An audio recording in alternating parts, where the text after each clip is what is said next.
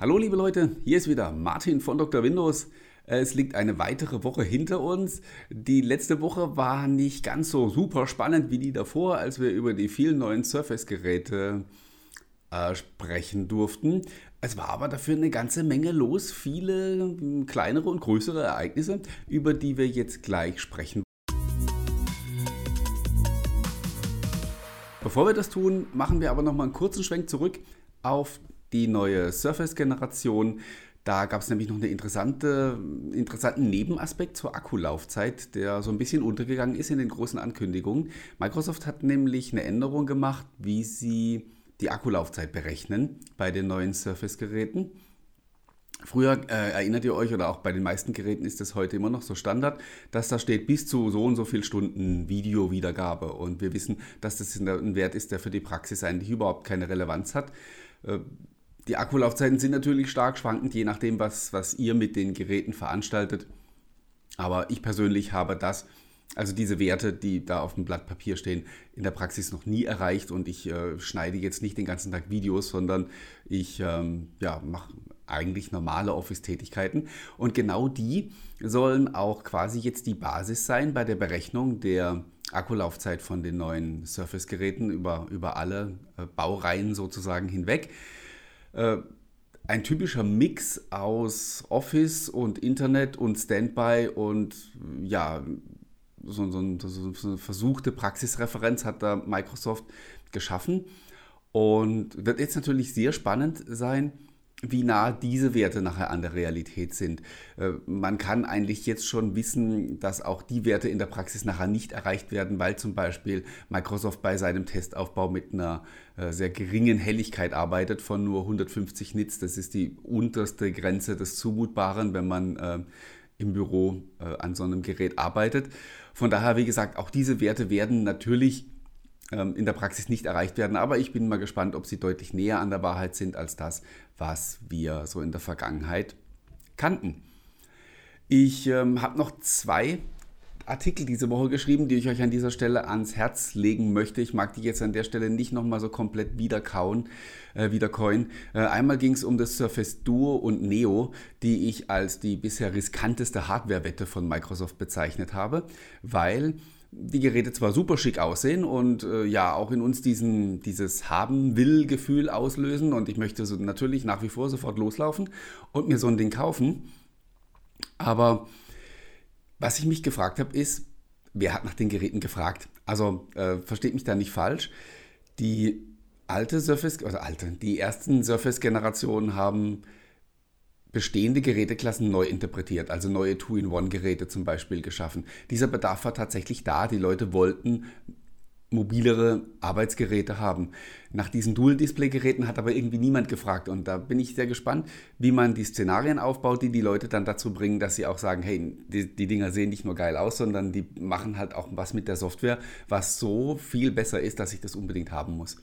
Ja, und dann bin ich noch auf ein paar weitere Aspekte eingegangen, wie zum Beispiel die Entwicklerstory. Microsoft hat auch ein altbekanntes Problem, auch mit dem Surface Duo, nämlich die Entwickler müssen an Bord geholt werden und die müssen ihre Apps optimieren, damit die ja, von diesen Dual-Display-Szenarien halt auch tatsächlich Gebrauch machen und da das Potenzial ausschöpfen, das vorhanden ist. Weil nur ein Gerät, das links und rechts eine App anzeigt, das brauche ich nicht. Ich brauche was, was mit diesen zwei Displays was macht, was bisher eben mit einem nicht möglich war. Und das wird sehr spannend werden. Dann äh, habe ich noch in einem Beitrag äh, das Surface Pro X ein bisschen näher beleuchtet. Vor dem Hintergrund einfach, dass ähm, ja, das zweifellos das schickste Gerät ist, das Microsoft bisher gebaut hat. Aber da gibt es halt noch so ein paar Dinge, die man einfach wissen muss, wenn man sich so ein Windows- und ARM-Gerät kauft. Ich glaube nicht, dass die Leute, die, ich sage jetzt mal, dieses Gerät blind kaufen, allzu oft vor irgendwelche Wände laufen werden, weil die Kompatibilität ist gut. Ähm, es gibt aber immer noch Ausnahmen. Es funktionieren zum Beispiel keine reinen ähm, Win64, also 64-Bit-Applikationen. Photoshop ist zum Beispiel eine davon. Das sind Dinge, die man halt eben einfach wissen muss, bevor man so ein Gerät kauft und darauf bin ich in dem Beitrag eingegangen. Äh, wenn euch das Gerät interessiert, dann solltet ihr da auf jeden Fall reinschauen. Ja, dann äh, gehen wir mal ein bisschen weg von dem, äh, von dem schönen, von der schönen Hardware-Kirmes und gehen sozusagen wieder zurück in den Alltag. Es hat zwei Personalentscheidungen diese Woche gegeben bei Microsoft. Zwei Leute sind nämlich gegangen. Einmal der Mike, ich uh, hoffe, ich spreche seinen Namen nicht falsch aus, ich tue es wahrscheinlich doch, Mike Ibarra, der seit 20 Jahren bei Microsoft war und zuletzt im seit zehn Jahren mittlerweile im Xbox-Team und da auch ein sehr bekannter Kopf, wie alle Leute dort eigentlich, weil ähm, das sind eigentlich nur Veteranen, da um Phil Spencer und Co., die sind alle schon viele Jahre dabei. Und ja, der Mike nimmt seinen Hut, verlässt Microsoft und möchte aber irgendwas anderes Spannendes machen in der Gaming-Branche. Seine Tweets lassen vermuten, dass es ihn so in Richtung Barrierefreiheit zieht, aber das ist nur geraten jetzt an der Stelle. Ähm, man darf gespannt sein, wo wir ihn dann wieder antreffen.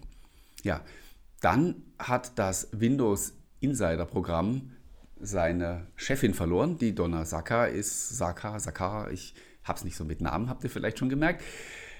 Ja, hat auch ihren Abschied bekannt gegeben. Die verlässt Microsoft allerdings nicht, sondern wechselt auf eine andere Position innerhalb des Unternehmens. Das kam jetzt nicht mehr so wirklich überraschend, denn ja, äh, wenn man das beobachtet hat, dann hat sie schon in den letzten Monaten im Insider-Programm eigentlich nur noch ihre Pflicht erfüllt und ab und zu mal einen Tweet rausgehauen und auf eine neue Bild verwiesen. Und äh, unter den Blogposts stand zwar ihr Name drunter, ich denke aber nicht, dass sie damit noch allzu viel zu tun gehabt hat.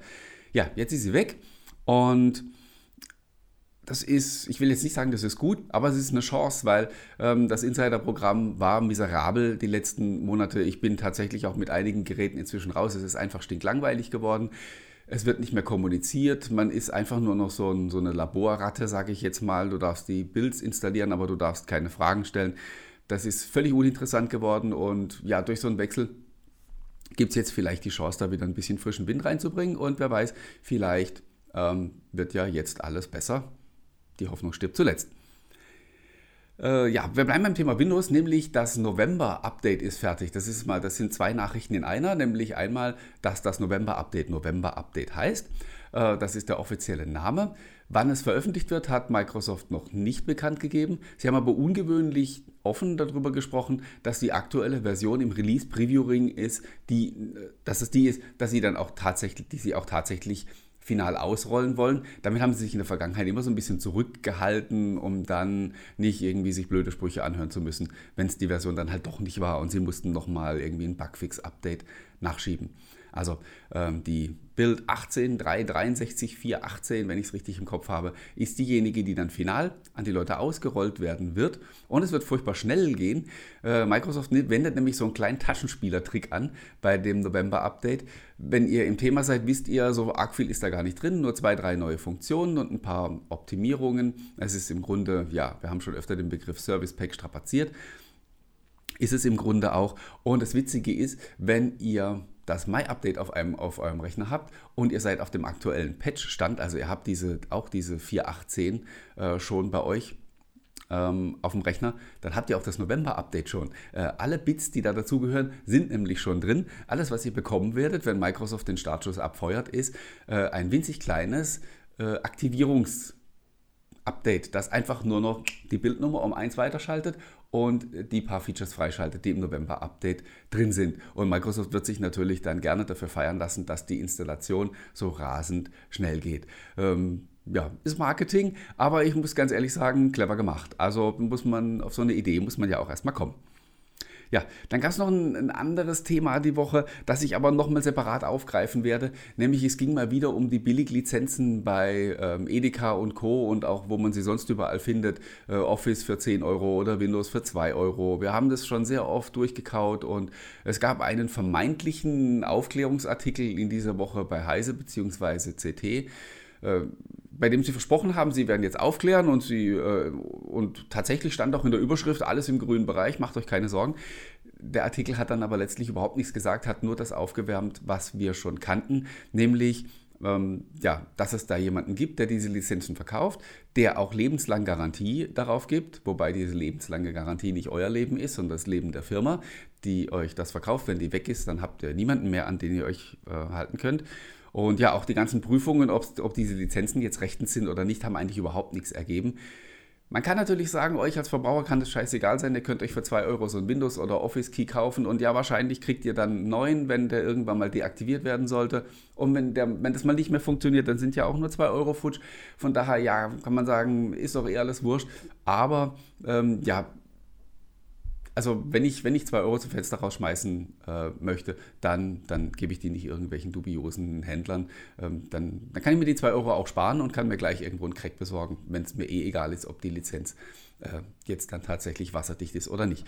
Darauf werden wir aber nochmal eingehen. Ich habe da jemanden an der Angel, der das auch äh, dann auch von juristischer Seite ein bisschen beleuchten kann. Da machen wir eine extra Sendung für. Für, für, den Moment darf ich mich bedanken, dass ihr mal wieder mein, meine Gäste wart heute, dass ihr mir zugeschaut oder zugehört habt.